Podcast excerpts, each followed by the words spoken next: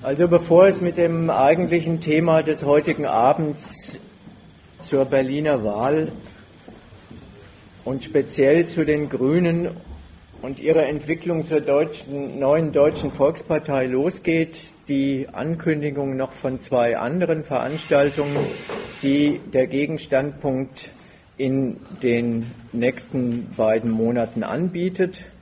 Zum einen geht es im September wieder mit dem Roten Freitag los, der nach wie vor um 18.30 Uhr im Beiz stattfindet. Äh, anlässlich des Papstbesuchs in der Hauptstadt ein, äh, ein paar Thesen zur Diskussion zu stellen über den Glauben und sein inniges Verhältnis zur Macht. Und zwar den Glauben an ein höheres Wesen, egal ob es sich christlich oder islamisch oder sonst wie buchstabiert, aber natürlich im Speziellen die Religion der freien westlichen Welt, die ja auch zu einer Feindbildpflege ganz eigener Couleur gut ist. All das wird irgendwie auf dieser Veranstaltung zur Sprache kommen. Und äh, Atheisten kriegen vielleicht auch äh, ein Angebot, wie man äh, Religion mal ein bisschen anders kritisieren kann als über die Frage, ob es den da oben überhaupt gibt. Und die zweite Veranstaltung zu dem, was jetzt sozusagen gerade die Hauptsorgen der kapitalistischen Nationen diesseits und jenseits des Atlantik darstellen, die Weltfinanzkrise ist in eine neue Etappe gekommen, die allseits Staatsschulden. Ja.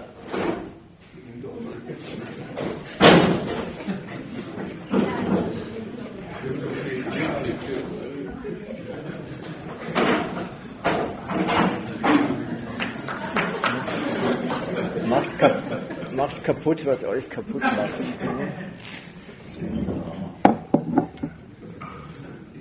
Also zum Thema Staatsschuldenkrise, imperialistische Geldsorgen und wie die Völker mit ihnen behelligt werden. Das ist am Dienstag, den 25. Oktober mit Margret Wirth hier gleiche Zeit, gleicher Ort, Mehringhof, hier im Versammlungsraum. So, und der Papsttermin ist am 23.09. Freitag um 18.30 Uhr im Beiz.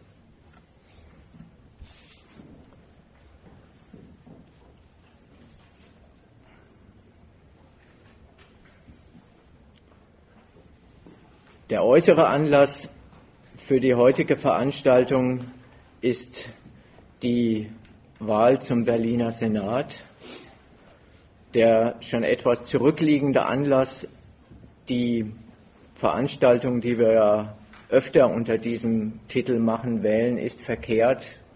Diesmal exemplarisch an, entlang der Grünen zu machen, ist eben das, dass die Grünen innerhalb der des letzten Jahres definitiv einen Aufstieg auf Augenhöhe zu den anderen großen Volksparteien CDU und SPD erlebt haben und letztendlich auch die Hauptprofiteure von Fukushima und äh, dem Protest gegen Stuttgart 21 sind. Überall wird festgestellt, die Grünen sind eigentlich die neue, moderne deutsche Volkspartei und haben in dieser Frage den Christen und Sozialdemokraten zumindest gleichgezogen, wenn nicht gar den Rang abgelaufen. Diese Feststellung gilt auch jenseits der Frage, dass es die Grünen vielleicht hier in Berlin jetzt doch nicht schaffen, den Wobereit abzulösen. Aber das sind eigentlich alles so Fragen, die eher uninteressant sind.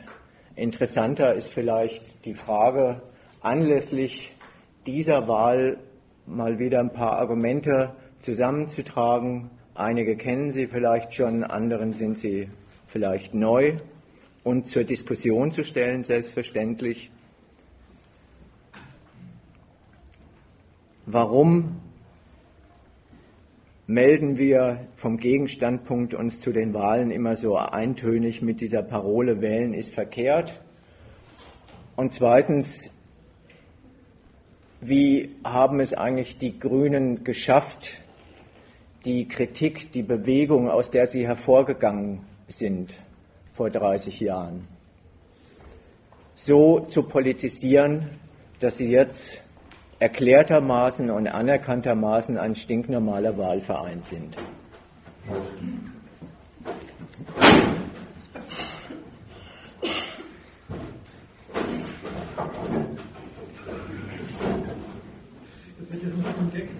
Klar.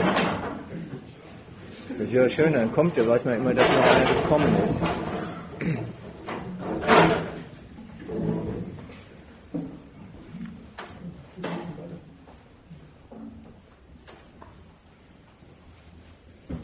Also das will ich in drei Kapiteln, drei Thesen vortragen. Erstmal kurz und kursorisch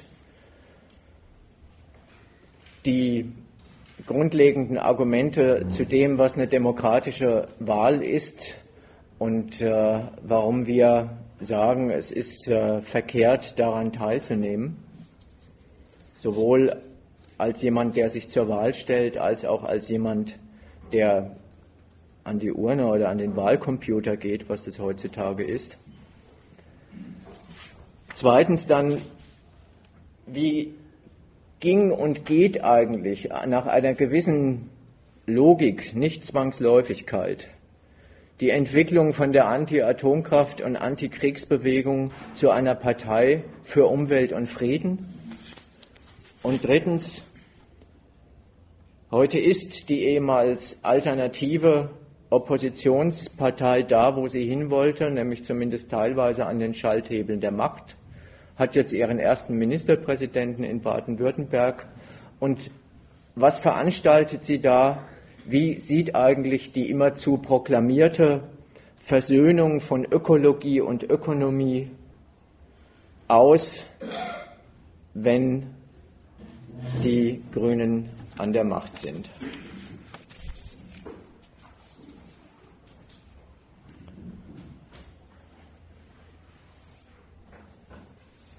Klar, bei diesem Wählen ist verkehrt, fällt einem sofort auf, nicht wählen ändert auch nichts. Das ist eigentlich eine Binsenweisheit. Und die Erfinder, die Veranstalter der demokratischen Wahlen haben es ja auch so eingerichtet, dass auch diejenigen, die den neuen und alten Herren ihre Zustimmung nicht erteilen, Gefolgschaft und Gehorsam leisten müssen.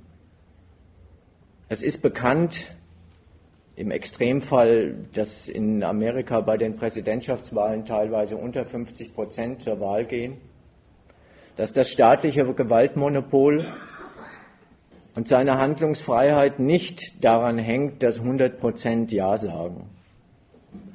Und wer an den herrschenden Lebensbedingungen etwas ändern will, muss schon anders aktiv werden als durch Enthaltsamkeit an der Wahlurne. Insofern ist es eine Banalität, festzuhalten, festzuhalten, Wahlen ändern nichts. Oder Wale ändern nichts, habe ich mal an der Klotür in Berlin gelesen. Der Spruch wird aber oft auch sehr abgeklärt und doch enttäuscht vorgetragen. Im Sinne von, Wahlen bringen doch nichts. In diesem Spruch steckt schon ein bisschen drin, eigentlich wären die Wahlen vielleicht eine Veranstaltung für die, die für die Interessen der Leute da wäre. Aber meistens wird dann irgend so ein Spruch hinterhergeschoben wie, aber die Interessen der Leute sind unseren Politikern ja scheißegal. Auch da ist was dran. Doch wird aus dieser Feststellung nur sehr selten der Schluss gezogen, dass diese Veranstaltung, die periodisch den Wahlberechtigten zur Abstimmung vorgelegt wird, dann wohl gar kein zweckmäßiges Mittel für die Verfolgung der Interessen der Wähler ist, sondern eher ein zweckmäßiges Mittel für die Durchsetzung der Interessen der Gewählten, als es sich auf diese enttäuschte Beschwerde zusammenkürzt, diejenigen, die wir da zu unseren Volksvertretern bestimmen, das sind ja nur sogenannte und gar keine wirklichen Volksvertreter. Statt sich als Auftragnehmer, als Mandatsempfänger der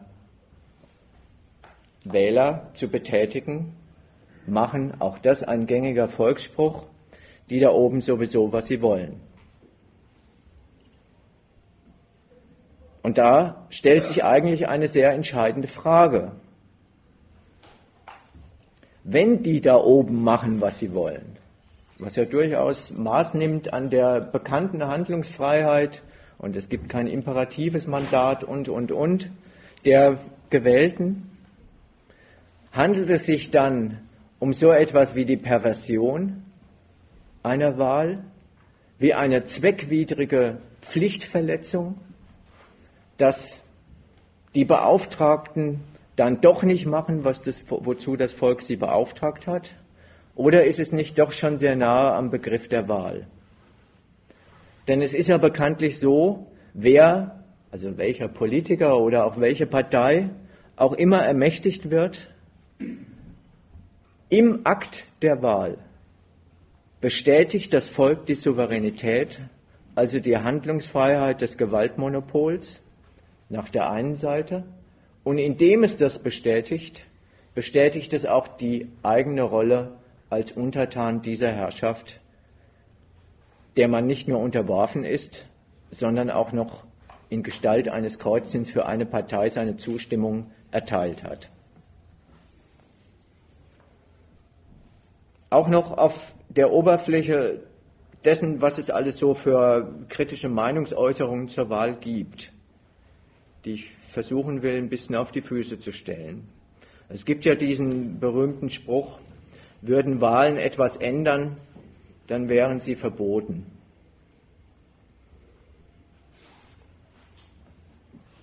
Damit kontrastiert eigentlich sehr merkwürdig, dass die Wahlen heutzutage so gut wie überall auf der Welt erlaubt sind und von den jeweiligen Staaten als zweckmäßiges Mittel der Bestellung der Herrschaft praktiziert werden. Und das mal im Kontrast zu diesem Spruch, Wahlen ändern nichts. Aus gutem Grund finden überall Wahlen als Methode zur Herrschaftsbestellung statt. Und zwar, weil Wahlen doch etwas verändern. Zwar nicht den Staat, aber durchaus ein bisschen das Volk. Und zwar in einer Hinsicht, auf die es offenbar schwer ankommt. Wenn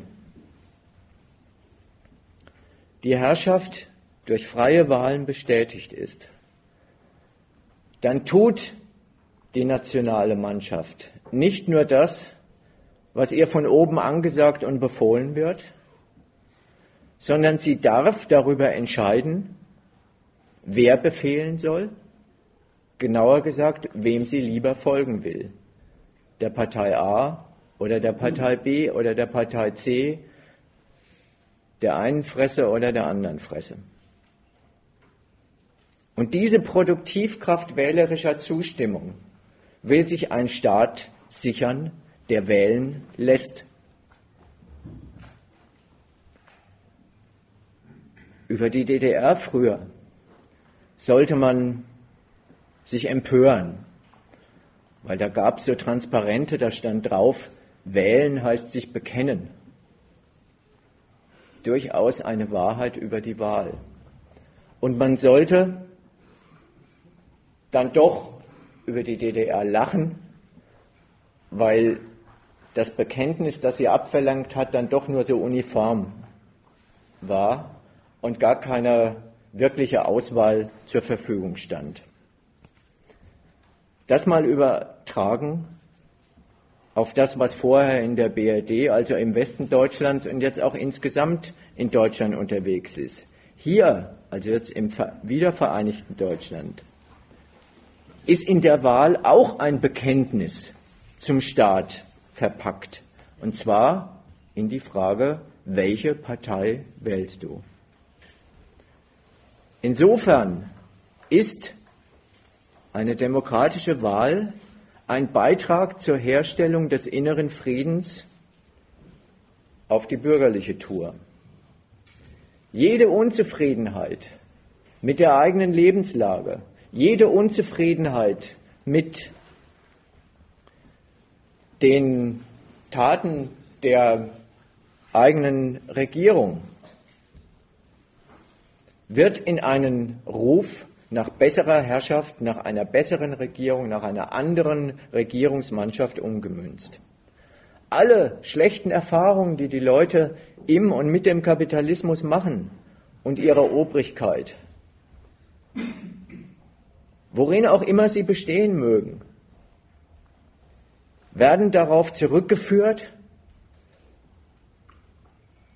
dass in diesem Land schlecht regiert wird.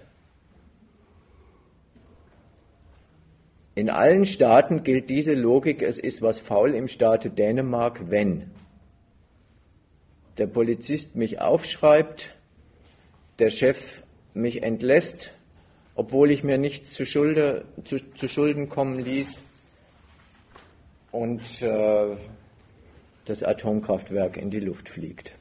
Immerzu wird der Rückschluss gemacht, das muss daran liegen, dass die Regierung ihr Geschäft eigentlich nicht richtig betreibt. Wenn private Interessen zu kurz kommen oder auf der Strecke bleiben, dann soll es nie an den Zwecken des Staates liegen, sondern immer an dessen Missbrauch. Deshalb sagen wir, und das ist ja eine etwas erklärtermaßen eine etwas schärfere Form, als zu sagen, es ist eh wurscht, ob man wählen geht, geht oder nicht. Wählen ist verkehrt. In dieser einen Hinsicht.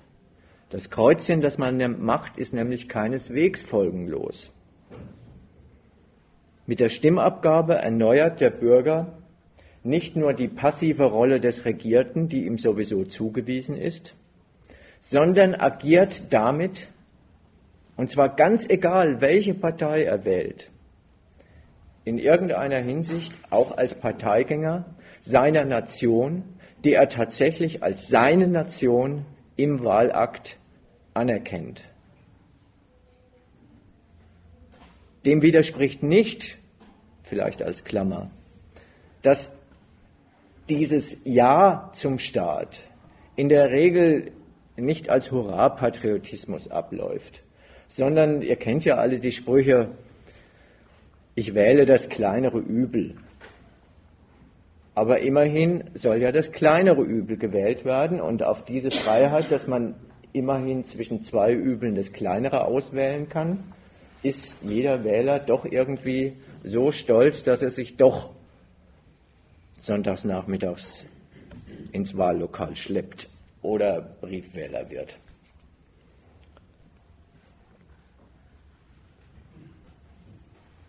Jeder Wähler handelt insofern als ein gelungenes Produkt einer patriotischen Politisierung, auch wenn er die Wahlprogramme nicht intensiv studiert hat und noch nicht mal die Parolen oder die Kandidaten kennt. Der Gedanke, der dem zugrunde liegt, in seiner Elementarform heißt, er nimmt in dem Sinne ein positives Verhältnis zu seiner Herrschaft ein, wie gewünscht und von oben angesagt, verwandelt er das Herrschaftsverhältnis ideellermaßen in eine Gemeinschaftsaufgabe und folgt damit dem Angebot, das alle Bewerber ihm machen.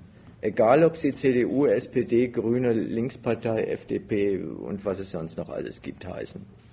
Alle Bewerber tragen ihm das Wohl und die Führung des Landes als sein Sorgeobjekt an, das ihn und all seine Mitbürger gleichermaßen angeht. Und so kriegt jede Kritik eine Adresse, an die der Wähler sich bittstellerisch wendet.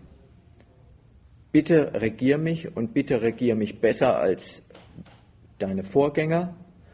Und über diese Adresse zugleich auch, und das ist eigentlich das äh, Wesentliche, was ich jetzt dann auch gleich an den Grünen vorführen will, einen unweigerlich konstruktiven Inhalt der Beteiligung an diesem Gemeinwesen in der Rolle als Wähler.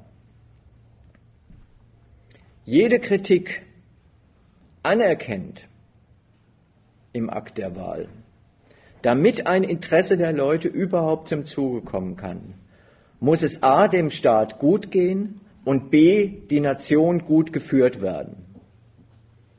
In diesem Angebot hat der Wähler dann in der Tat die freie Auswahl. Insofern sind freie Wahlen nicht kein Schein. Darin hat der Wähler die freie pluralistische Auswahl. Er darf Nein sagen zu dem, was er sich als verkehrte Amtsführung zurechtlegt. Er darf Nein sagen zu Amtsinhabern, die er für Pfeifen oder sogar Schweine hält. Und zu denen sagt, die können es nicht die bringen es nicht, die haben es nicht verdient, dass ich ihnen zustimme. All diese Formen der Kritik verwandeln sich unterm Strich in ein Ja zu guter Herrschaft beziehungsweise zu dem, was der Wähler dafür hält. Und damit befolgen, wie gesagt, das ist immer ein Plural, auf den ich Wert lege, alle Wähler den Imperativ, der gerade kritischen Leuten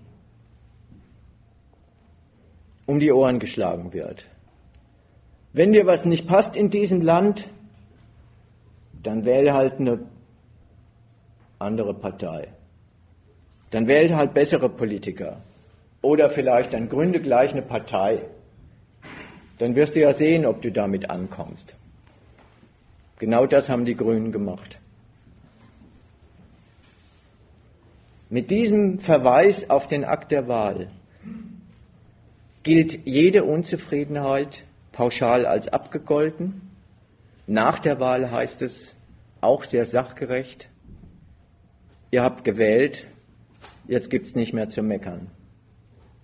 Beziehungsweise umgekehrt in der Form, wer nicht gewählt hat, hat auch kein Recht zu meckern. Wärst du mal dahin gegangen. Und das ist dann so ein Karussell, was sich dann alle vier Jahre wiederholt. Soweit die allgemeinen Erläuterungen zur Wahl.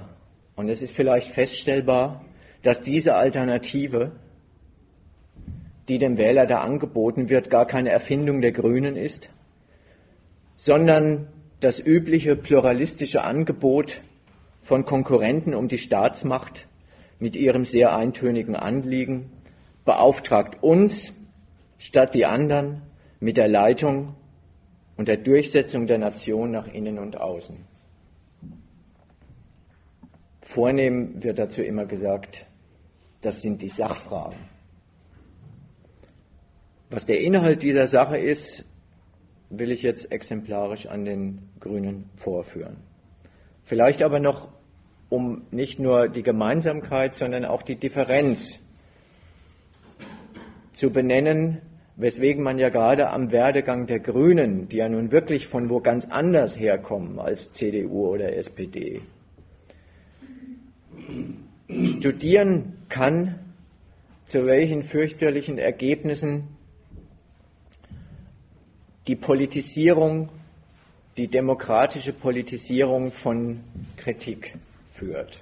Neu an der grünen Alternative ist die Idee, man könne nicht nur in einer Wahl Politiker abwählen, sondern zumindest auch ein bisschen und wenigstens versuchen, auch die herrschende Staatsräson abwählen, indem man erklärte Gegner der damals bundesdeutschen, westdeutschen NATO-Republik in sie hineinwählt.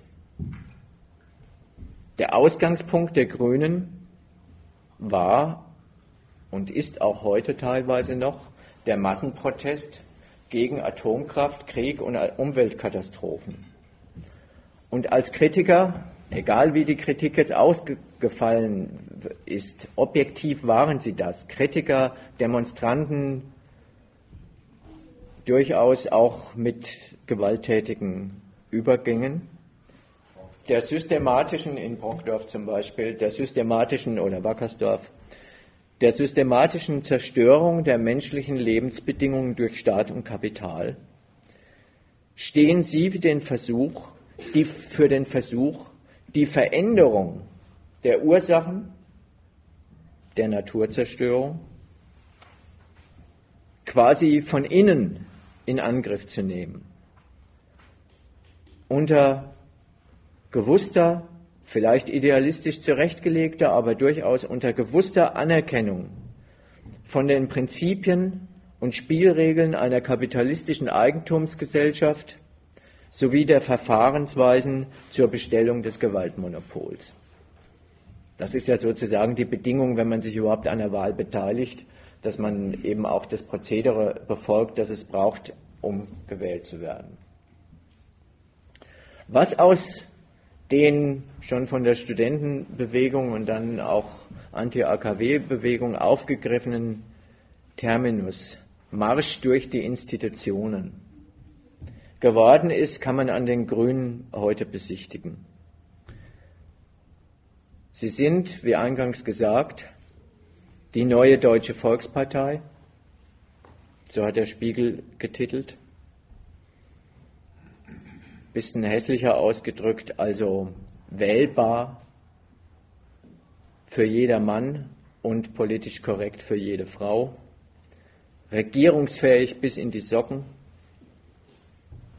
sogar aufgelegt zu manchem Waffengang, siehe Kosovo-Krieg, zu manchem Verarmut, äh, Armutsprogramm, an der Agenda 2010, Hartz IV und so weiter waren die, waren die Grünen als Teil der Regierung Schröder federführend beteiligt und aufgelegt auch zu manchem modernen Standortnationalismus unter dem Thema Klima und Atom.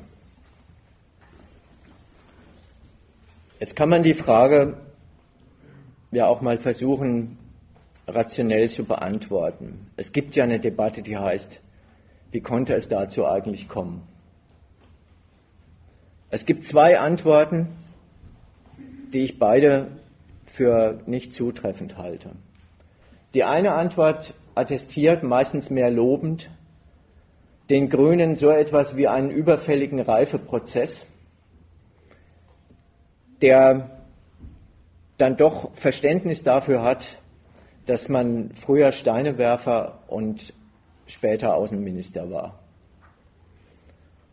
Also sich zweier doch sehr unterschiedlicher Formen von Gewalt befleißigt. Und auf der anderen Seite gibt es nicht erst seit dem Buch, das Jutta Dittfort jetzt in diesem Jahr rausgebracht hat über den Werdegang der Grünen, den expliziten Vorwurf des Verrats alter grüner Positionen, alter grüner Werte, alter äh, Kampfkultur und, und so weiter und so fort. Was natürlich Maß daran nimmt, dass vieles von dem, was die Grünen früher gemacht hat, haben, von ihnen offiziell geächtet ist.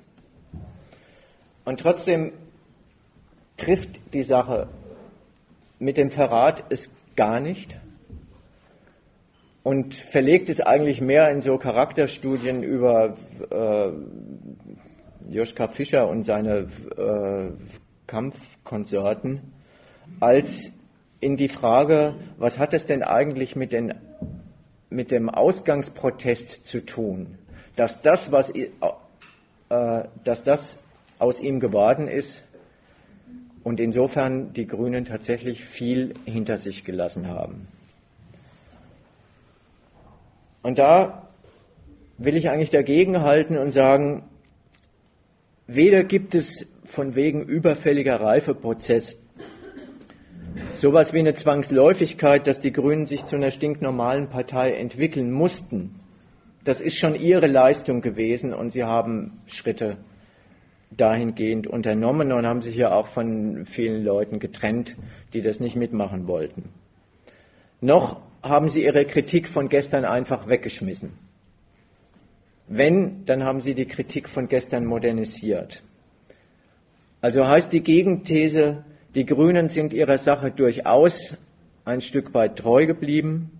Sie haben den Ausgangswillen zum menschenfreundlichen Gebrauch der Staatsmacht fortentwickelt.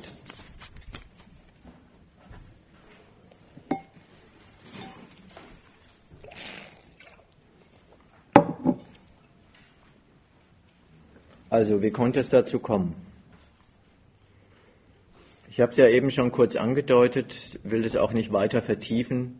Die Wandlung der Grünen ist ja schon äußerlich unübersehbar und unüberhörbar. Und auch inhaltlich lassen die heutigen Macher der Partei keinen Zweifel daran, dass für sie Veränderung und Verbesserung dieser Republik in eins fallen. Und mit dieser Alternative treten sie politisch in Konkurrenz zu den etablierten Volksparteien und versprechen, dasselbe ganz anders zu machen.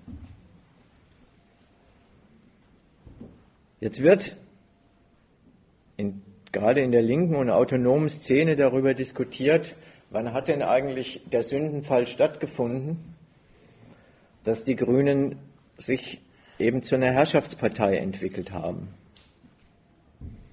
Umgekehrt ist aber auch noch feststellbar, auch jetzt bei diesen Atom- und äh, Gorleben-Demonstrationen äh, und so weiter, in kritischen, teilweise auch linken Kreisen gilt die Partei für außerparlamentarische Kritiker immer noch zumindest im Prinzip oder gerade jetzt mit ihren Wahlerfolgen, die sie errungen hat, als so eine Art Hoffnungsträger. Und bei all diesen Urteilen wird übersehen, das soll jetzt sozusagen der Durchzieher durch diesen zweiten Punkt sein, dass es bei aller Differenz zwischen damals und heute eine Konstante gibt, die sich durch die Geschichte und Politik der Grünen durchzieht.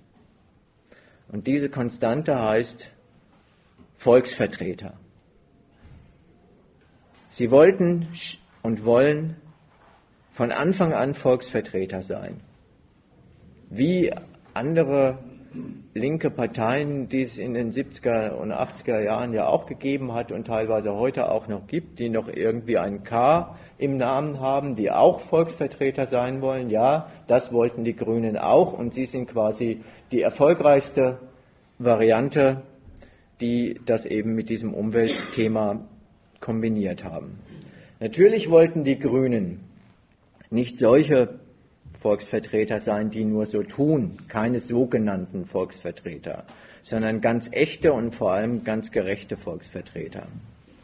Volksvertreter, die eben nicht dem Kapital und der Elite dienen, sondern die die wirklichen Interessen des Volks vertreten. Dem Gemeinwohl, wie Sie selbst genannt haben, wollten sie stets zu Diensten sein auch wieder nicht dem Gemeinwohl, wie ihn die Kanzler im Munde führen, die alle Politiker der Republik damals wie heute bloß als Floskel verwenden,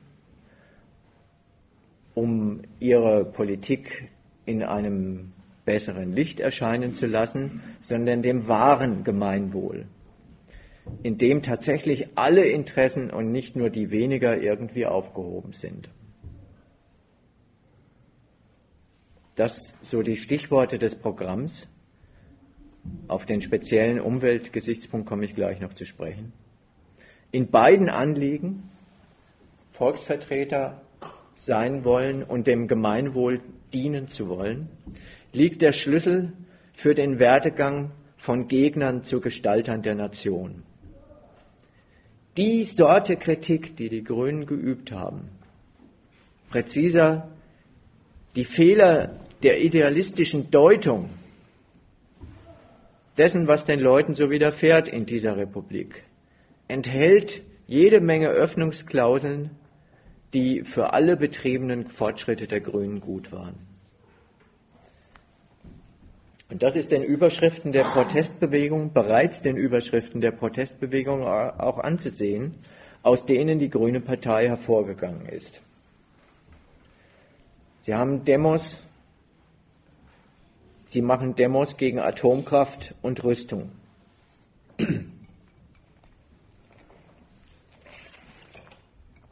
Für ein Deutschland ohne Atomkraftwerke, für eine Politik Frieden schaffen ohne Waffen. Das so die beiden Hauptbereiche, auf denen die Grünen tätig geworden sind und immer noch tätig werden. Letzteres nicht mehr so sehr, was ja auch ein bisschen schwierig ist, wenn man Frieden mit Waffen schafft. Aber ich will trotzdem das Augenmerk legen auf das, was ist in diesen Parolen bereits an Öffnung zu, einer, zu einem zutraulichen Verhältnis zur Politik enthalten. Diese beiden Parolen für ein Deutschland, das ökologisch sauber ist, für ein Deutschland, das irgendwie eine antimilitaristische Politik betreibt, war immer schon eine Mischung enthalten aus dem Bemerken von Interessengegensätzen von Regierenden und Regierten. Auf der einen Seite und deren gutgläubiger Lesart auf der anderen Seite. Im Grunde wären diese Interessengegensätze gar nicht nötig, weil lediglich auf eine falsche Politik der herrschenden etablierten Parteien zurückzuführen.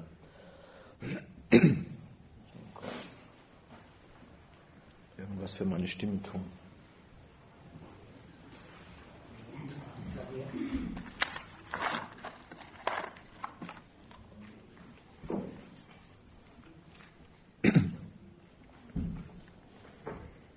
Um das festzuhalten und damit man auch nicht zu schnell fertig ist mit den Grünen oder diesem Protest für Umwelt und Frieden. Selbstverständlich rührt und bezieht sich das Eintreten für Umwelt und Frieden aus geschädigten Interessen der Leute, die wirklich vorliegen und nicht gleich aus irgendeinem Materialismus, äh, Idealismus. Das Leben der Leute, daran nehmen die Grünen Maß, dagegen protestieren sie, ist von Ambitionen und den Werken der freien Marktwirtschaft direkt und potenziell betroffen. Jeder kriegt mit, dass das Wirtschaftswunder und die Wiederbewaffnung in der Republik der 70er Jahre bis heute nicht allen Leuten gut bekommen und dagegen haben sie Widerstand organisiert. Nehmen wir jetzt mal zwei der noch senkrechteren Parolen, die es damals gab. Die eine hieß Atomkraft, nein, danke. Und die andere hieß, wie sie zum Beispiel auf den Friedensdemonstrationen in Bonn rumgetragen wurden, wir lassen uns nicht beerdigen, wobei beerdigen mit BRD geschrieben wird.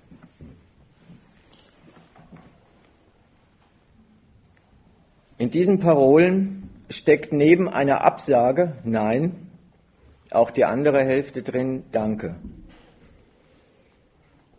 In der anderen Parole Wir lassen uns nicht beerdigen steckt drin eine Absage an die nicht äh, gerade kleine Möglichkeit, als Teil der NATO-Front auch als Deutscher verheizt und versaftet zu werden durch die eigene Herrschaft, bloß weil man Mitglied einer NATO-Republik ist. Nach der anderen Seite lässt es aber zumindest die Frage offen, warum die Herrschenden denn so gute Gründe haben, dafür haben, ihrem Volk solche nicht gerade rosigen Zukunftsaussichten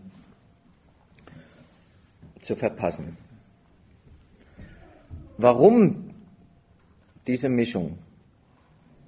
Die damals noch außerparlamentarische Opposition nimmt nicht nur Maß an den Zwecken des deutschen Kapitalismus, sondern auch an den Versprechungen, an den Verheißungen, die seine Herren ins Grundgesetz reingeschrieben haben. Und beides haben die Protestierer damals schon dauernd durcheinander und in einen Topf geschmissen. Dass damals im Zuge des Wirtschaftswunders trotz den ersten Arbeitslosenmillionen, die es da gegeben hat, in Aussicht gestellter Wohlstand für alle, so etwas enthalten müsste, wie eine Sorge, eine Fürsorge für die Lebensqualität der Leute, war offensichtlich der Standpunkt, von dem man dann solche politisierenden Highlights wie den Giftunfall in Seveso zum Beispiel abgebucht hat als so etwas, so etwas dürfte doch in diesen demokratischen marktwirtschaftlichen Verhältnissen eigentlich nicht passieren. Es wurde auch damals schon beteuert, in der Parole Nein, danke steckt es ja drin, so als wären sie gefragt worden, dass die Demonstranten in Brockdorf, Gronde und so weiter gesagt haben, dass es wegen ihnen keine AKWs bräuchte. Und die Frage des Baus oder Nichtbaus von Brockdorf zu so etwas wie einem Prüfstein für die bürger- oder kapitalfreundliche Politik der jeweiligen Regierung geworden ist. Und auch die Auf- und Nachrüstung, die damals stattgefunden hat, als so etwas wie eine Verletzung staatlicher Fürsorgepflicht gegenüber den Schutzbefohlenen aufgefasst wurde.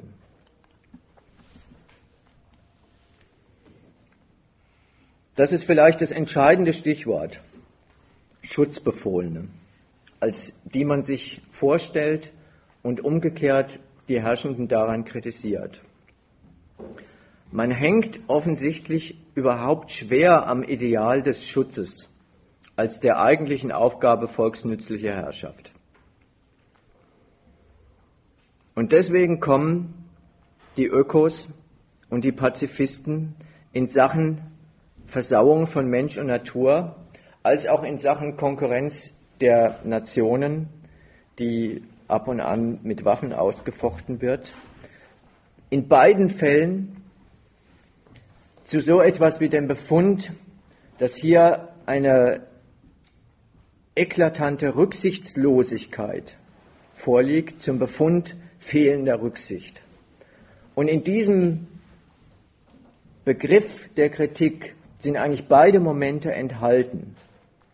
Natürlich ist festzustellen, wenn Leute fahrlässig oder auch mutwillig vergiftet werden, wenn Leute eingeplant sind als soldatisches Menschenmaterial ihrer Nation, dass das mit einer Rücksicht gegenüber den Interessen der Leute und Leib und Leben nichts zu tun hat. Trotzdem ist es ein Fehler, die Frage, warum tun die uns sowas an, damit zu beantworten, dass sie es an Rücksicht fehlen lassen. Da ist der Übergang zu, eigentlich wäre es die Aufgabe der Politik, mit den Leuten rücksichtsvoller zu verfahren. Drin und raus ist die Frage, warum verfahren sie denn eigentlich so säuisch mit uns?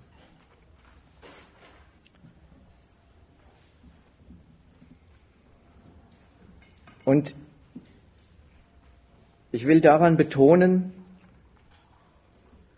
dieses Ideal, eigentlich wäre der Staat zum Schutz von Leib und Leben und der Natur verpflichtet, ist zunächst mal nicht mehr, aber auch nicht weniger als ein Fehler der theoretischen Analyse, weil er es nur negativ beantwortet und nicht erklärt, welche Zwecke es sind, die dafür sorgen, dass die bürgerliche Herrschaft ihre Leute als so etwas verplant. Und dieser Fehler der politischen, der, der politischen und theoretischen Analyse rächt sich in der Praxis. Die Schritte bis dahin will ich jetzt kurz durchgehen. Man täuscht sich über die Rolle, die der lohnabhängigen Bevölkerung und dem Kollektiv der Staatsbürger zugewiesen ist. Was in dem Urteil fehlende Rücksicht eigentlich ganz übersehen wird, ist die Tatsache, dass das Volk seiner Herrschaft eben nicht bloß egal ist, sondern deren Basis und Produktivkraft. Das nationale Kapital lebt von dessen Benutzung, manche nennen es Ausbeutung. Der Staat verteidigt sich, wenn er sich rüstet oder gar Krieg führt, mittels seiner Waffen und seiner Soldaten gegen andere Souveräne und deren Verfügung über das Volk. All das wird im Vorwurf der Rücksichtslosigkeit übersehen und umgekehrt zum Leitfaden des Demonstrierens und des Forderns. Die eigene Herrschaft, das ist sozusagen die Kehrseite, wenn man immer nur den fehlenden Schutz ins Auge fasst, wird nie in ihrer ersten Rolle als Urheber und Stifter solch brutaler Lebenslagen ins Auge gefasst, sondern immer nur als untätiger oder mangelhafter Schutzherr kritisiert. Und weil man das so verkehrt auseinandernimmt, wird der Staat dann aufgefordert, ganz ungeachtet seiner Rolle als Einrichter und Garant der kapitalistischen Haus- und Geschäftsordnung, als Verhinderer oder zumindest als Linderer der schlimmsten Folgen machtvoll einzugreifen, zu intervenieren. Auch das ja eine Kategorie, die so relativ nah an dem Jargon der Grünen dran ist. Und auch daran zeigt sich eigentlich, dass die erste entscheidende Hälfte weggelassen wird. Den Staat anzurufen, wenn Umweltkatastrophen und erst recht absurd beim Krieg. Er hat nicht aufgepasst. Und deswegen ist aus dem Frieden Krieg geworden. Er hat nicht aufgepasst und deswegen ist aus äh, einer Chemiefabrik äh, eine zivile Bombe geworden. Wenn das das Urteil ist, nur dann kann man sich überhaupt auf den Standpunkt stellen zu sagen, jetzt werd mal tätig, greif mal ein. Da muss man was verpasst haben. Der Staat, der hier zum Eingreifen aufgefordert wird, war längst und ist in Sachen Krieg und Frieden, war längst in Sachen Benutzung der Umwelt, Verschleiß der Gesundheit und so weiter tätig. Also er ist in einer Doppelrolle als Herrscher unterwegs. Und die Grünen oder der Öko-Gedanke, auch der Pazifismus, nimmt immer nur die eine Seite raus und greift das an, das allerdings radikal und sagt, so geht es nicht, du musst entschieden besser aufpassen und dafür gehen wir auf die Straße. Wie man dann auf die Straße geht, neben dem, dass man halt dafür sorgt, dass seine Parolen gehört werden und so weiter, war durchaus folgerichtig und nicht zufällig was sich so alles an Unarten von linker und grüner Protestkultur ergeben hat. Da stand eben nicht nur drauf, wie wir wollen nicht beerdigt werden, sondern da stand auch immer sowas drauf wie es ist fünf vor zwölf. Wofür denn? Fünf vor zwölf unsere Erde zu retten. Fünf vor zwölf, wem sagt man das eigentlich? Denkt man, der Staat hat keine Uhr? Sondern man sagt, es gibt doch ein gemeinsames Interesse zwischen Forderer und demjenigen, der aufgefordert wird. Und an dieses gemeinsame Interesse wird appelliert und auch das ist eine Folge des Fehlers der theoretischen Analyse der Lage und der Gründe, warum die Kacke so am Dampfen ist.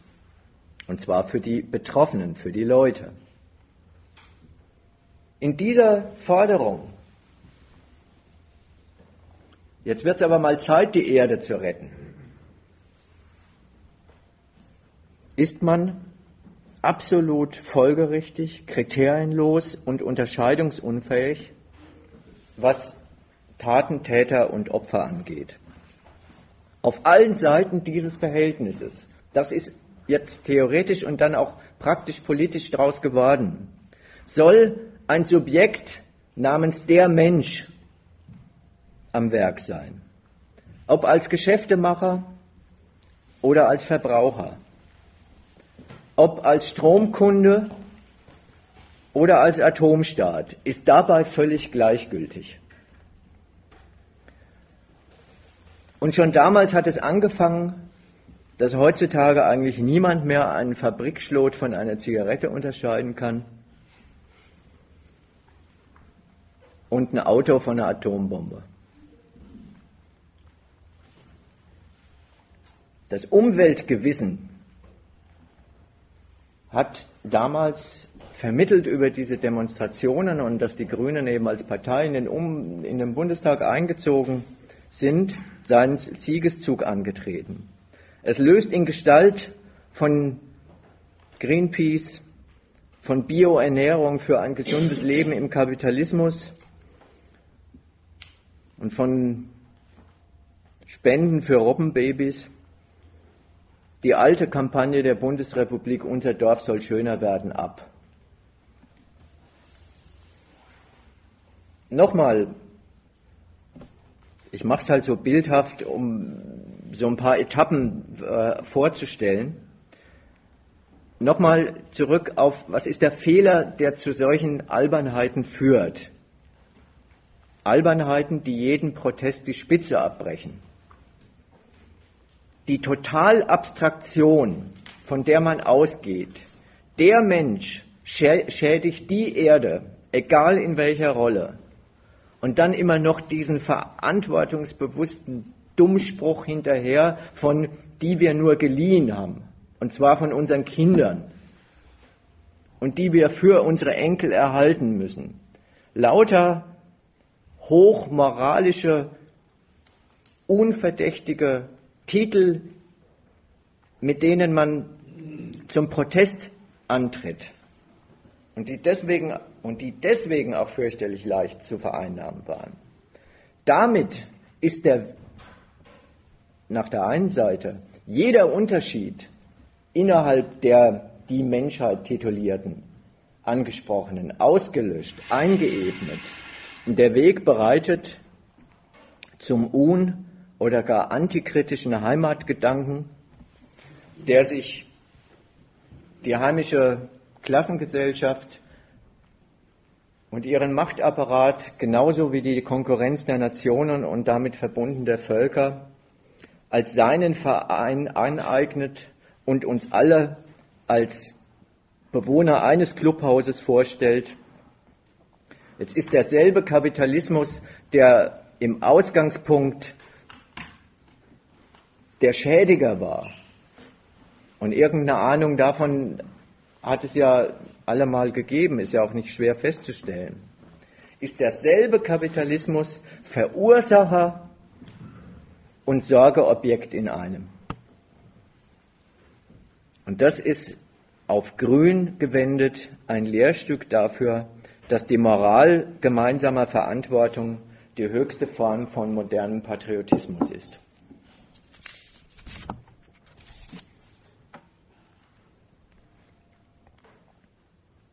Jetzt ist man ungefähr, aber es geht ja jetzt nicht, soll ja nicht historisch zugehen, sondern logisch angelangt bei dem, diese Betrachtungsweise und diese Fehler immer wieder gemacht und jeden Streit, den es innerhalb der Grünen gegeben hat, so entschieden aufgelöst, dass diejenigen, die gesagt haben, wo ist eigentlich der Protest geblieben, keine Lust mehr hatten oder nicht mehr mitmachen äh, dürften in diesem Verein. Jetzt ist man ungefähr heute angelandet. Der logische Zwischenschritt ist eigentlich der, wer im Namen von Umwelt und Frieden alle Phänomene, die bekannt sind und die neu hinzukommen, an neuen Lebensmittelskandalen, an äh, neuen Kriegen und so weiter. Wer, um mal so die klassischen Felder zu nennen der Grünen, BSE, Gammelfleisch, Giftunfälle. Auf der anderen Seite das Aufstellen von AKWs und Raketen. Laufend der Verantwortungslosigkeit von Konzernen oder Politikern anlastet, der will eines Tages selber auch Verantwortung übernehmen. Und diese Nation in all ihren kapitalistischen und imperialistischen Abteilungen gründlich verbessern.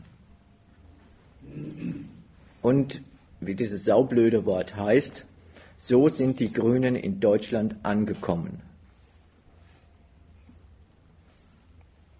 Das stolze Markenzeichen der Grünen, ich hoffe, ich zitiere es richtig, ökologisch, sozial, basisdemokratisch, gewaltfrei, was ich ja in der Überschrift ein bisschen umbenannt habe. empfand die Mehrheit der Partei zunehmend als ein Mangel. Bloß Opposition, bloß anders zu sein, hat den Machern der Partei nicht mehr genügt. Wie gesagt, der Rest ist oder wurde gegangen. Die früher mal bekannte Spaltung der Partei in Realos und Fundis ist längst überwunden, weil es nur noch Realos in der Partei gibt und die Fundis, die noch drin sind, gerne das äh, Fahrradfahrende Aushängeschild und gute Gewissen sind, dass dann immer doch welche mal gegen Krieg stimmen. Ist aber alles nicht so wichtig. Wofür steht denn eigentlich dieser Begriff Realos? Er ja. Mhm.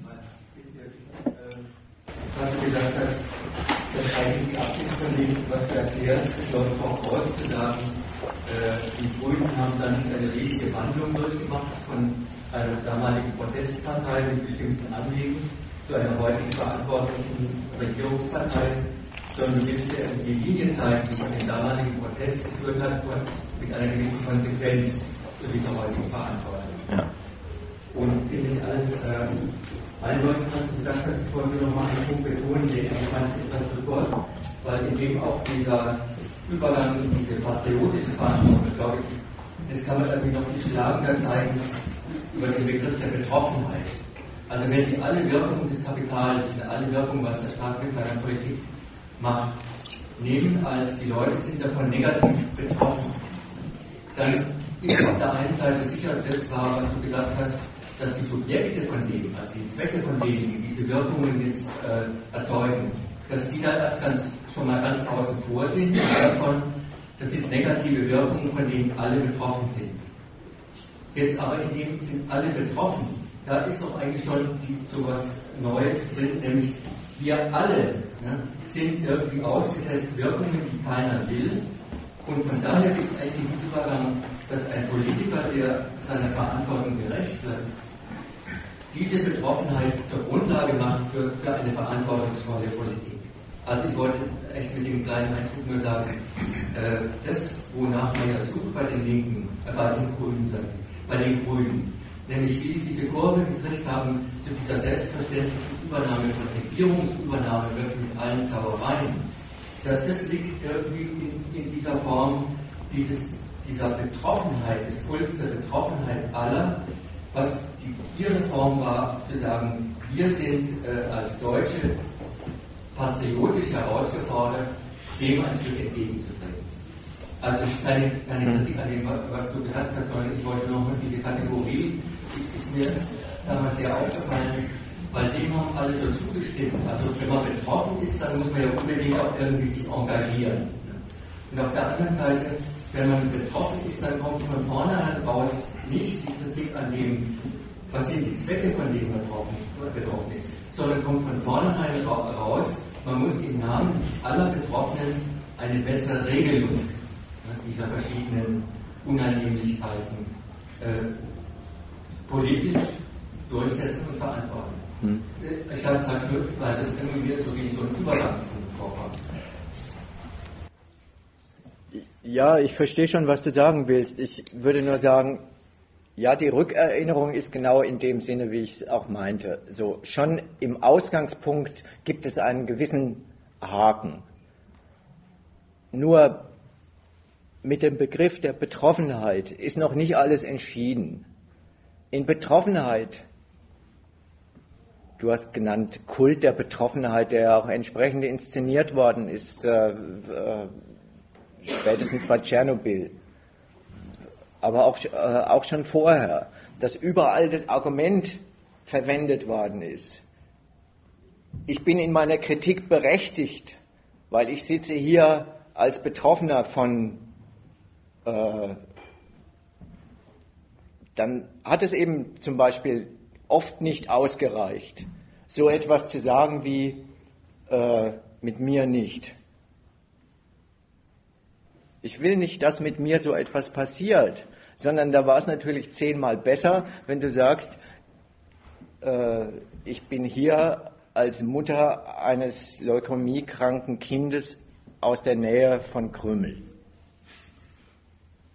So, das ist nicht lächerlich, sondern dass man meint, man kann sein Argument dadurch verstärken, dass man hinzufügt, ich bin aber auch wirklich Opfer das ist eigentlich gerade der Widersinn, der in dem Kult der Betroffenheit drinsteht, dass das wirklich Opfer sein, ein dazu berechtigt zu protestieren. Und dann kann man sich aber auch vorstellen, dass in dem Protest schon ein Abtretungsverhältnis an die Politik enthalten ist.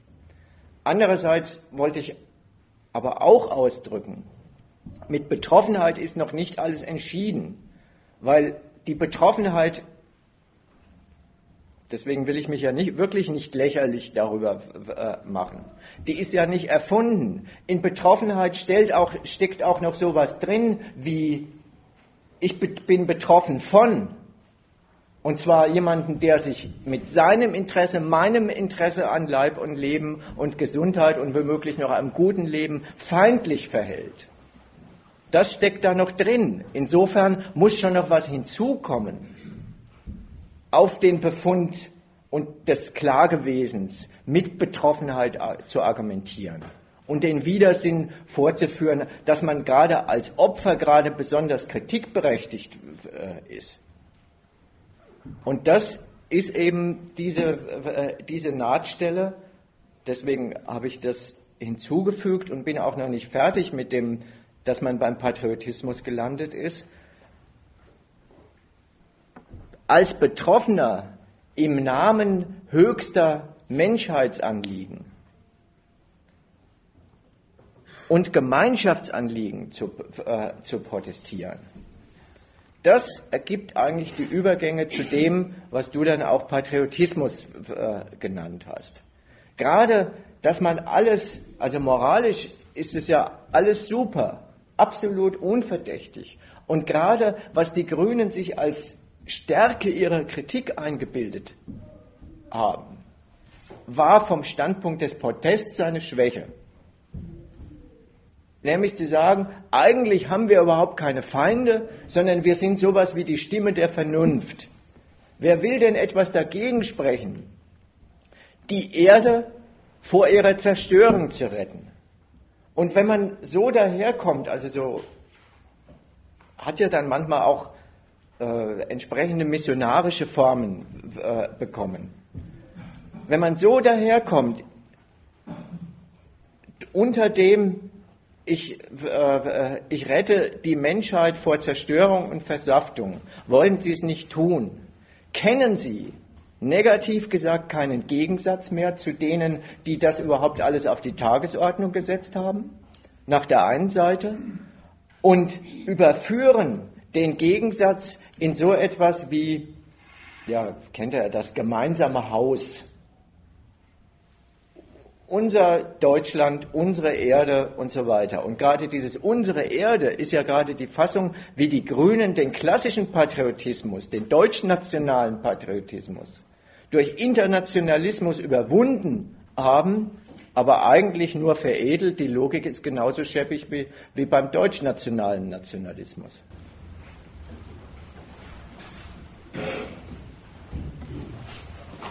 Ähm, ja. Ich möchte es jetzt nicht zerreden, also dann das Konzept der Veranstaltung etwas. Also äh, man könnte jetzt nach den Argumenten noch sagen, aha, irgendwann haben sie sich mal an Atomkraft gestört und sind schließlich im Nationalismus angekommen. Mir ist vor ein paar Tagen mir durch den Kopf gegangen, ist es wirklich so? Also Deutschland ist ja nicht dreckiger als andere Nationen und hat nicht mehr AKWs als andere Nationen.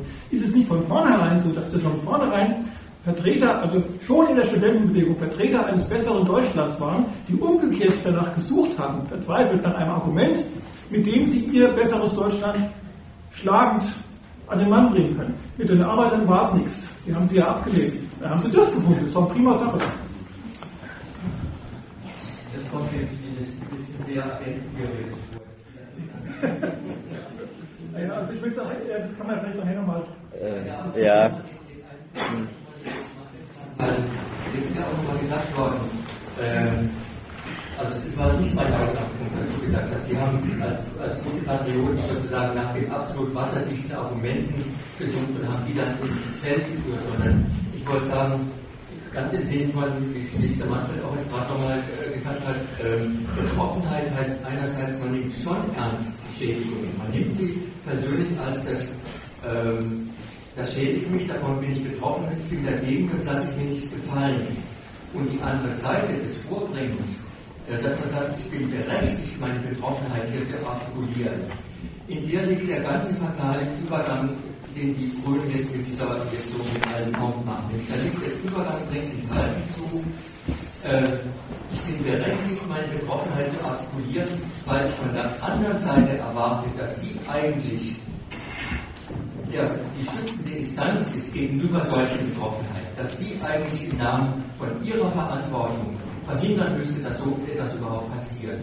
Das ist der Knackpunkt so, das du verlängern dann in alle anderen Sachen, im Schutz der Natur, im Schutz äh, des Friedens und so weiter. Aber erstmal ist das der Punkt, wo der anderen Seite richtig das riesige Kompliment und die riesige Verantwortung zugespielt wird. Ihr seid diejenigen, die doch im Namen von den höchsten schutzwürdigen Gütern dafür sorgen müsst, dass eine solche Betroffenheit uns nicht das ist das, das ist das Entscheidende. Und darauf kommt es auch an, auf die, auf, hm? also auf die Qualität des Arguments. Das, was du am Schluss gesagt hast, das ist eigentlich das Wichtige äh, dabei. Du unter, wenn, auch das ist ein Moment, wenn du sagst, ich appelliere im Namen höchster Werte, gegen die nun wirklich niemand was hat. Auch der beinhärteste äh, Kriegsminister oder CDUler bekennt sich nicht dazu, dass er vorhat, diese Welt in die Luft zu sprengen, weil er es auch nicht vorhat. Es ist nicht sein Zweck, sondern die,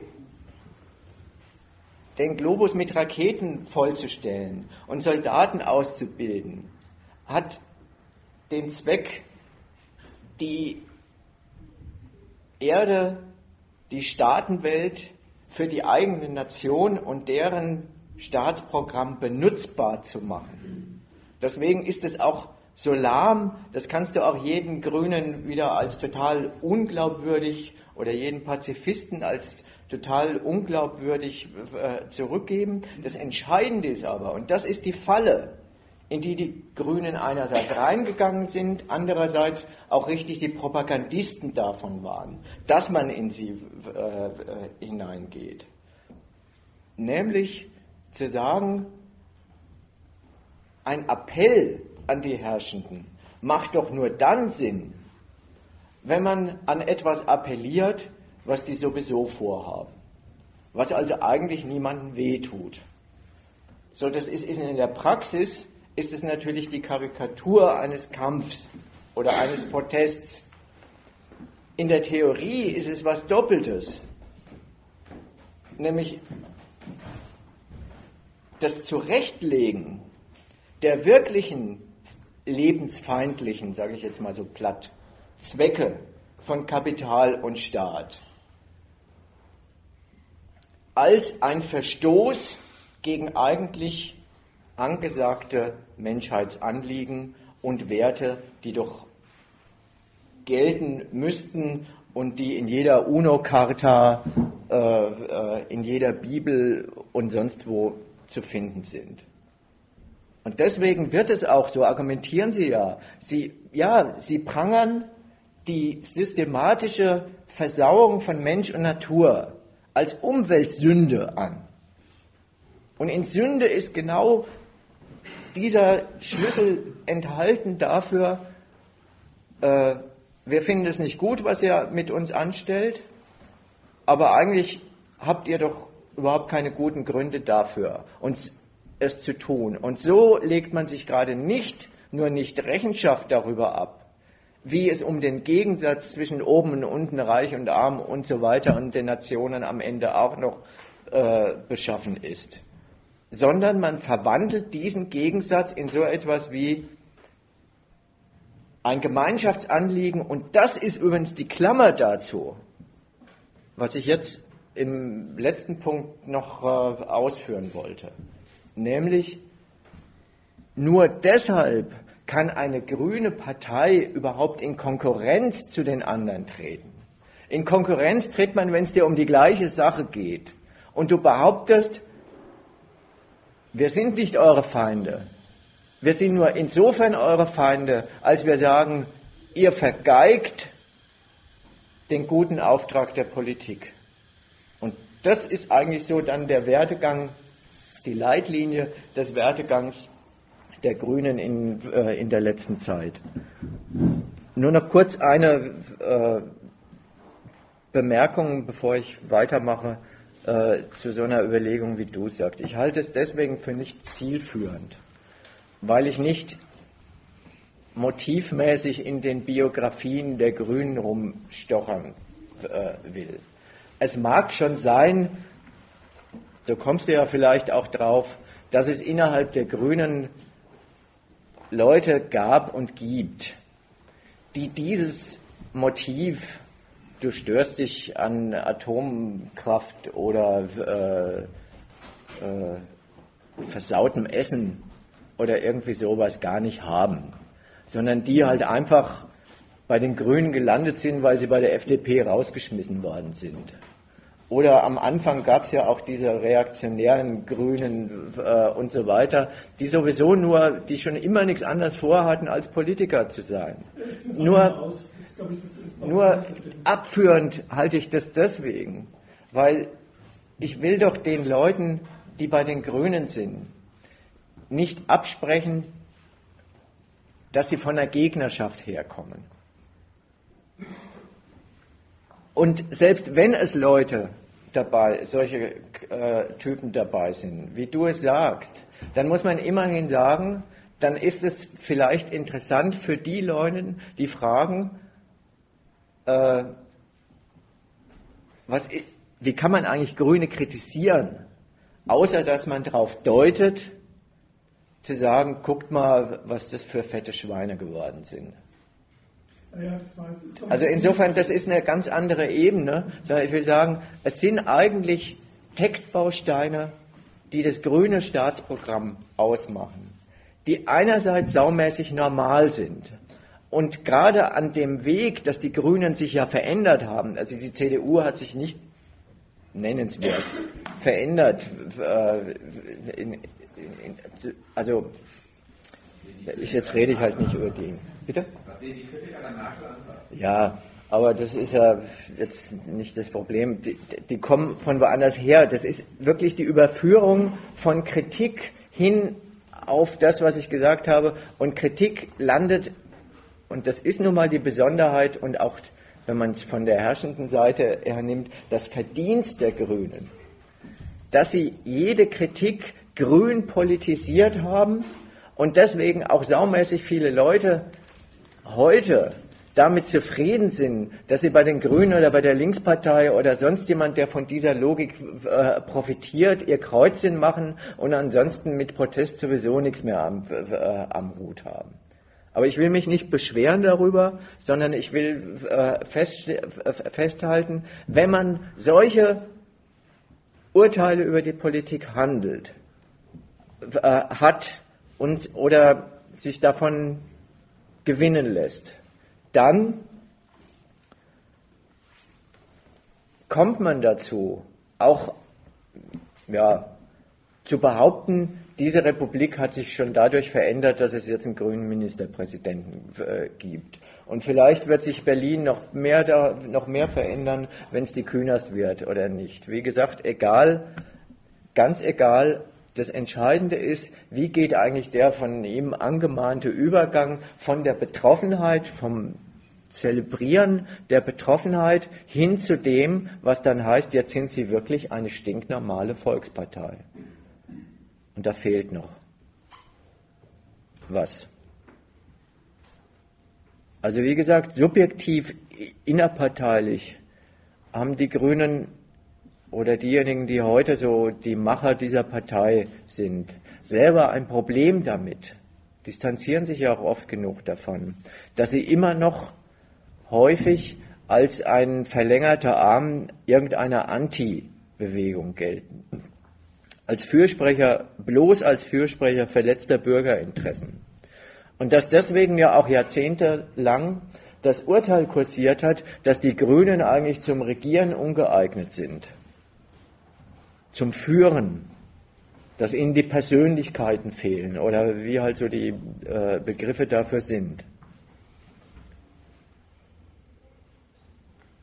Das haben die Grünen, weil sie ja eben an ihrem Ziel noch nicht angelangt waren, zunehmend als Makel empfunden.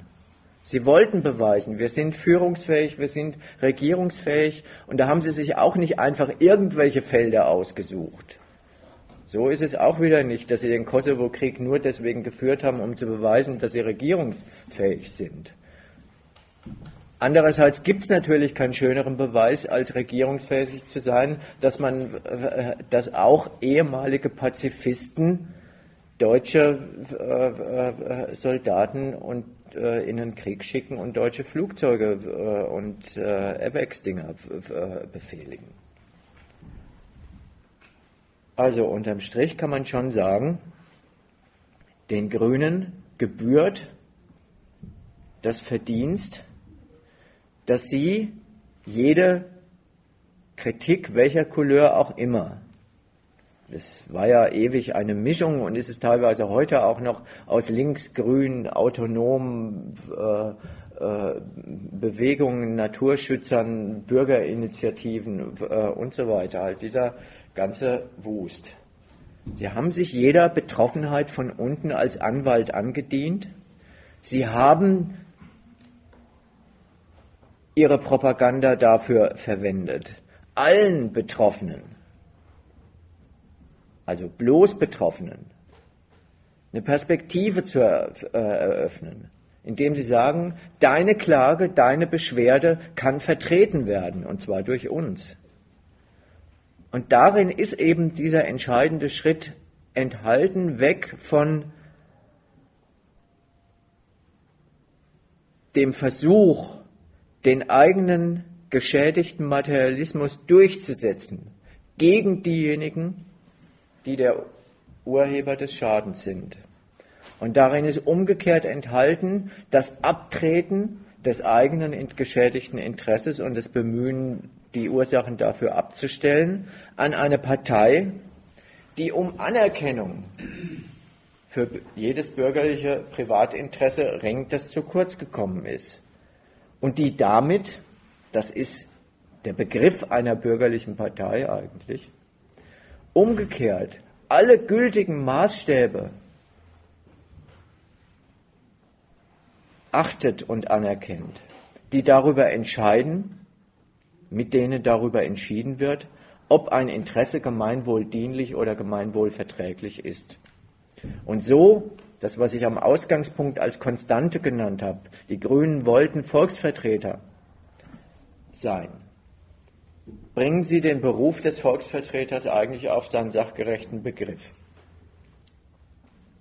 Das ist mal von der Seite her, dass wir haben es ja öfter auch schon von anderen Seiten äh, begrifflich äh, vorgetragen. Eine Bestätigung darüber, was ein Volk ist. Wenn man mal die eine Seite dieses Worts nimmt, Volksvertreter. Der Adressat der Grünen ist keine Klasse, sondern das Volk. Der Adressat der Grünen ist auch nicht im Unterschied zu den jetzt vielfach zitierten betroffenen privaten Interessen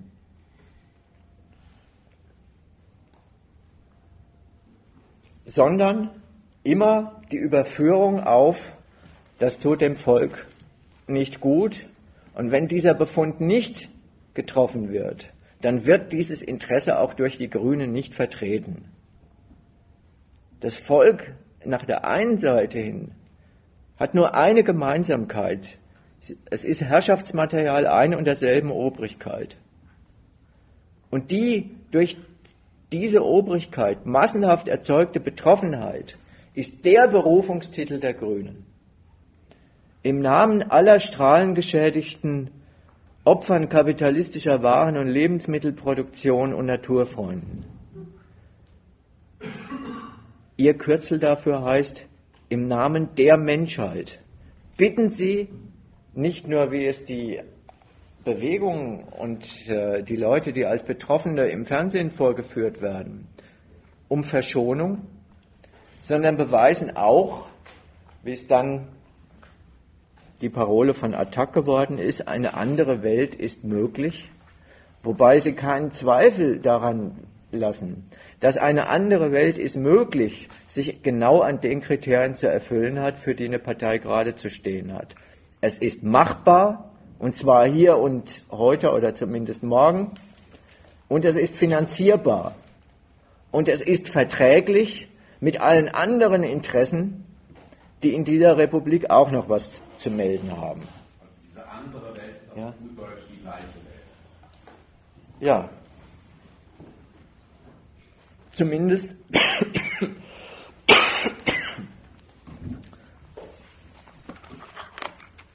zumindest in ihren Prinzipien. Also ich würde jetzt nicht sagen, die, die, wollen gar nichts verändern, sondern umgekehrt jede Veränderung. Nimm halt zum Beispiel diese Frage, die jetzt so Furore gemacht hat. Legen wir den Bahnhof unterirdisch oder bleibt er oben? Jede Veränderung, in dem Fall die, das Konservieren gegenüber Veränderungs, den Veränderungsplänen der Politik hat sich daran prüfen zu lassen, ob die Grünen zum Freund dieses Anliegens werden. Ob sie meinen, es ist eben für ihr Konzept Versöhnung von Ökonomie und Ökologie sinnvoll, genauso wie sich daran messen zu lassen, ob es äh, rechtlich, finanziell äh, und äh, vereinbar mit äh, Investoren im Ländle und den Interessen der Deutschen Bahn verträglich ist. So, das ist die Bedingung für Veränderung. Das heißt nicht, alles bleibt so, wie es ist, aber es kann sich nur etwas ändern. Das ist der Imperativ, für den die Grünen äh, einstehen. Wenn sämtliche Entscheidungskriterien, nach denen hierzulande Politik gemacht wird, auch erfüllt sind.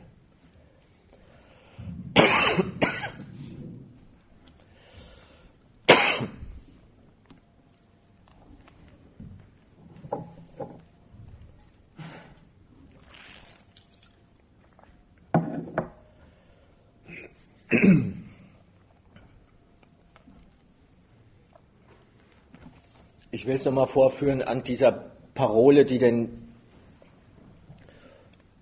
Grünen ja selbst eingefallen ist.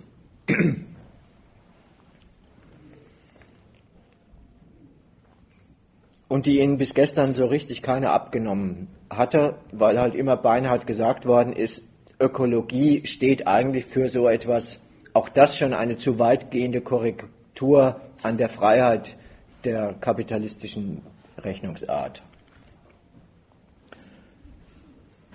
Wenn man mal fragt, was ist denn die Absicht und das Ergebnis der Versöhnung von Ökologie und Ökonomie, dann muss man nach der einen Seite hin sagen, in erster Linie steht die Parole für die Absicht, aber auch für das Resultat der Versöhnung ehemaliger Kritiker mit der kapitalistischen Rechnungsart.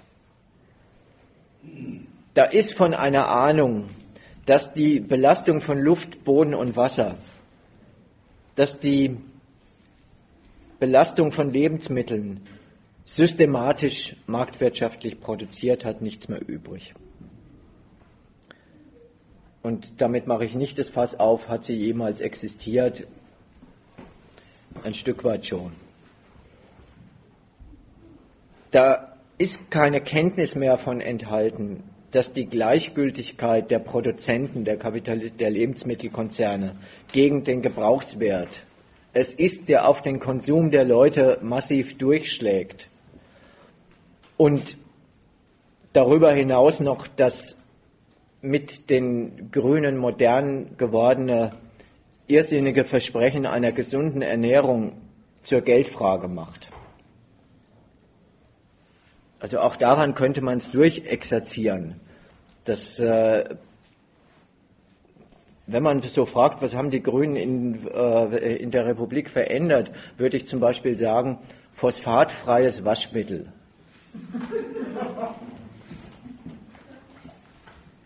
Halt einfach der, der Widersinn, dass die Selbstverständlichkeit, dass im Essen und häuslichen Hilfsmitteln kein Gift enthalten ist, schon die entscheidende Lebensqualität darstellt. Das ist auch so eine Fassung von, wie, wie trostlos der Gedanke des Linderns, des Schützens, des, im, im Begriff eigentlich des immerzu Hinterherrennens hinter den systematischen produzierten Ursachen äh, der Versauerung der Gebrauchswerte darstellt. Das hat das Kapital erfindungsreich gemacht in beiden Richtungen. Äh, erstens, wie man äh, das ganze Zeug, was da eigentlich nicht reingehört, aber für die Züchtung von Turboschweinen sehr nützlich ist, zum Beispiel Antibiotika, äh, gut versteckt. Es hat andererseits den Beruf des Lebensmittelkontrolleurs salonfähig gemacht und es hat drittens äh, dafür gesorgt, dass mittlerweile auf jedem zweiten Lebensmittel Bio draufsteht. Ja, das sind alles Erfolge, würde ich nie sagen, hat sich nichts verändert, aber man kann ja sehen, was sich verändert hat.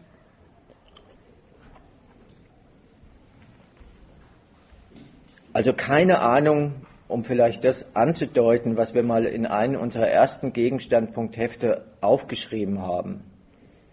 In dem Artikel über proletarische Armut, der Klein V hieß, also der Proletarier als variables Kapital.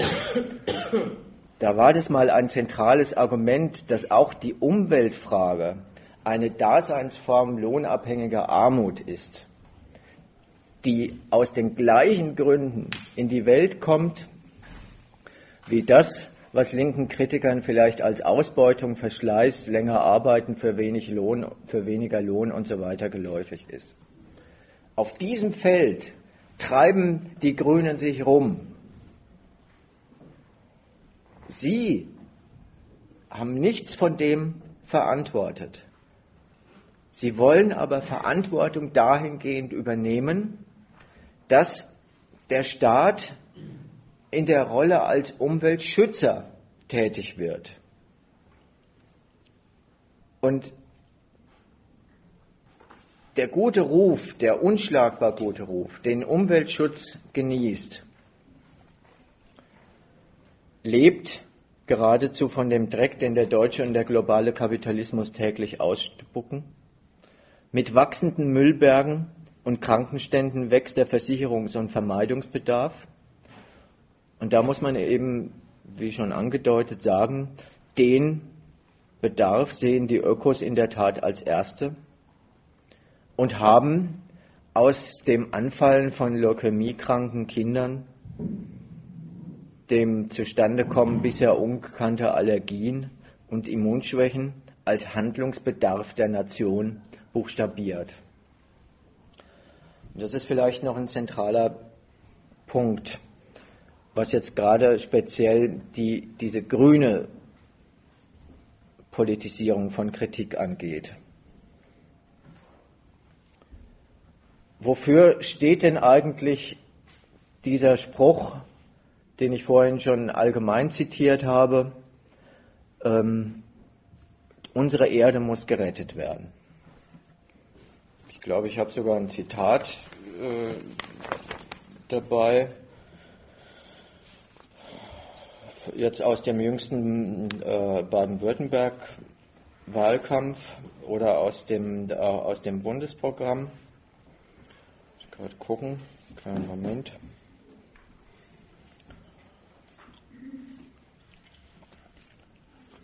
Als Partei der Ökologie geht es uns um die Bewahrung der natürlichen Lebensgrundlagen, die durch industriellen Raubbau und überschießenden Ressourcenverbrauch gefährdet sind.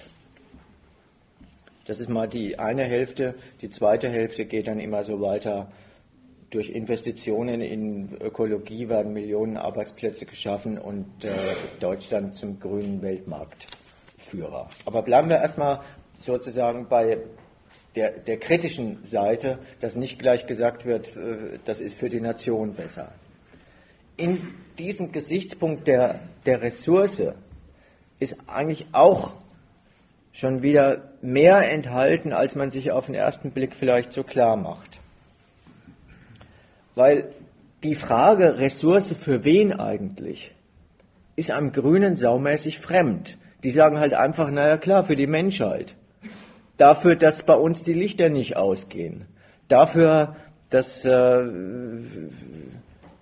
die Kühe mit Melkmaschinen äh, gemolken werden oder sonst irgendwas. Das ist auch so eine Ebene, wo man sagen kann, die Ignoranz gegen die jeweiligen Zwecke, die in dieser Technik, in der industriellen Benutzung der Natur enthalten sind, ist da mit Händen zu greifen. Ihnen kommt es mehr nach der anderen Seite darauf an, dass Sie sagen, wir haben für jeden ein Angebot zu machen. Nämlich für diejenigen, die die Industrie betreiben, als auch für diejenigen, die mit den Produkten der Nahrungsmittelindustrie versorgt werden. In beiden Fällen machen Grüne sich mehr als andere Parteien dafür stark, dass die Ressourcen des Produzierens und die Ressourcen der Menschheit, also unsere Ressourcen, erhalten und bleiben und geschont werden. Und auch da muss man sagen, dieser Standpunkt ist den konkurrierenden Parteien zwar nicht so herausragend wichtig gewesen wie den Grünen, aber auch nicht unbekannt.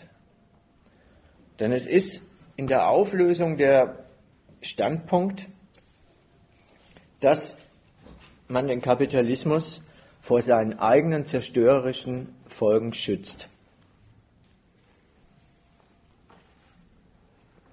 Den Kennern des Kapitals von Marx fällt an der Stelle immer das Zitat ein, dass diese Produktionsweise die Sprengquellen allen Reichtums untergräbt, die Erde und den Arbeiter. Was natürlich wie alle anderen Bemerkungen von Marx auch ein fundamental kapitalismuskritischer Satz ist. Die Grünen wenden diesen Satz als guten Tipp an ihre eigene Herrschaft und sagen, wenn ihr so weitermacht, dann ist es bald fünf nach zwölf und dann fliegt uns die Erde, um die Ohren und dann ist mit Profit und schön regieren nichts mehr. Feierabend. So, und beide Hinweise, sowohl, dass dieses Untergraben den Leuten und der Natur in ihrer Eigenschaft als brauchbares Lebensmittel nicht gut tut, wie dass es den Herrschenden und den, den Gewinnrechnungen nicht gut geht, versammeln sie ohne zu zögern und zu zucken in dieser Kategorie der Ressource, die unbedingt geschützt werden muss.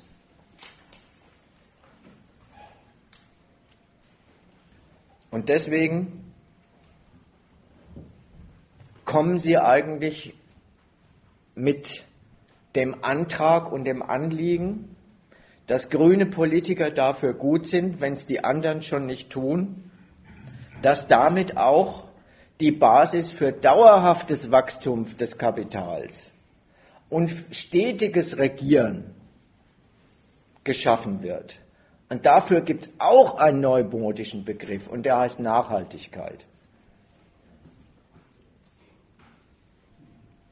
Den haben, glaube ich, wirklich die Grünen exklusiv in Umlauf gebracht. Mittlerweile gehört es äh, zum aktiven Wortschatz jedes Werbemanagers und äh, jedes äh, Müllmanns. Das ist nach der Seite der Herrschaft hin der Tipp, wenn wir besser, vernünftiger mit unseren Ressourcen umgehen, dann geht es mit dem Kapitalismus vielleicht noch 100 Jahre oder ewig weiter. Und das nach der Seite des Staats hin ist es auch der Hinweis, und auch so werden die Leute angehauen. Und so erhältst du dir auch deine Volksgesundheit besser. Also da werden die Leute unmittelbar funktionalistisch angehauen als grüne Politik. Das sind die Leute gesünder. Und den gleichen sagt man, die sie so systematisch schädigen. Und wenn die Leute gesünder sind, dann können sie auch mehr arbeiten und besser arbeiten und länger arbeiten und alles ist erstickt in diesem pur parteilichen Slogan Nachhaltigkeit. Das ist eigentlich der Gipfel von dem, was heißt Patriotismus. Nachhaltigkeit heißt weiter so Deutschland, heißt weiter so Menschheit. Stimmt den Politikern zu, die sich so zynisch funktional um eure Interessen kümmern. Das, das ist die Aufforderung, die damit gemacht wird. Und wenn man das Gleiche nochmal theoretisch sagt, muss man bilanzmäßig feststellen, die proklamierte Versöhnung zwischen Ökologie und Ökonomie